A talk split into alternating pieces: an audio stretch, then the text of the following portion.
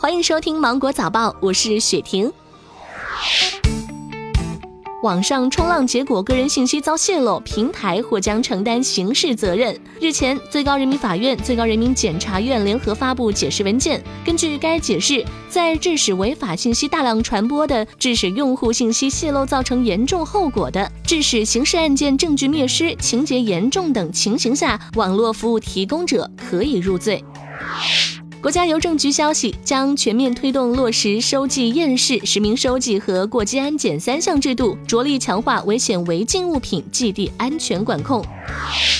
海南省人民政府办公厅关于印发《海南省新一轮户籍制度改革实施方案（试行）》的通知，方案明确，基本取消本省除三沙外落户限制，取消农业户口与非农业户口性质区分，统一登记为居民户口，维护农业转移人口的土地承包权、宅基地使用权、集体收益分配权，不得以退出三权作为迁出户籍的条件，引导其依法自愿有偿转让三权，全面推行户籍变动与三权脱钩。阿里的特价学区房上线了，首批十一套学区房主要集中在杭州市上城区与下城区，距离最近的小学只有一百四十三米。目前已经可以在网上查看到房源信息，交付保证金，参与竞拍，拍下后还可以接受贷款。接下来，阿里拍卖每天都会推出新的房源，双十一期间累计有上万套特价房。十月二十五号，微软创始人比尔·盖茨超越亚马逊创始人兼首席执行官杰夫·贝索斯，重新夺回世界首富的头衔。微软今年的股价已经飙升了百分之三十八，市值更是突破了一万亿美元的大关，这也使得盖茨的财富增至一千零七十五亿美元，而贝索斯的个人净资产下降至一千零二十八亿美元。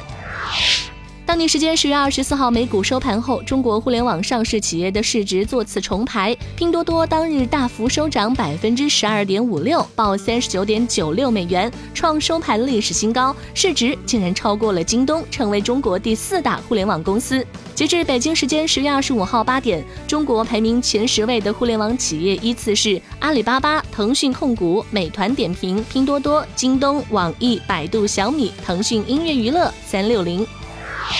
韩国政府二十四号召开对外经济部门长官会议，决定放弃在世贸组织的发展中国家地位。韩国政府表示，在将来世贸组织新谈判达成协议前，韩国可继续享受世贸组织向发展中国家提供的优惠。由于日后的谈判耗时较长，因此韩国有充分的时间做准备。政府将灵活行使谈判权，尽可能对大米等农业领域加以保护。英国著名调查机构 OnePoll 开展的调查发现，上班族忙碌的一天多半由参加三次工作会议、与同事闲聊四次、喝四杯咖啡构成，并且参试者平均每周会访问无关的网站五十次，因工作以外的事使用手机五十六次。这意味着他们每周摸鱼有一百次以上。小伙伴们，你每周摸鱼的频率达标吗？好了，那以上就是今天新闻的全部内容。我是精英九五电台的雪婷，祝你度过美好的一天，拜拜。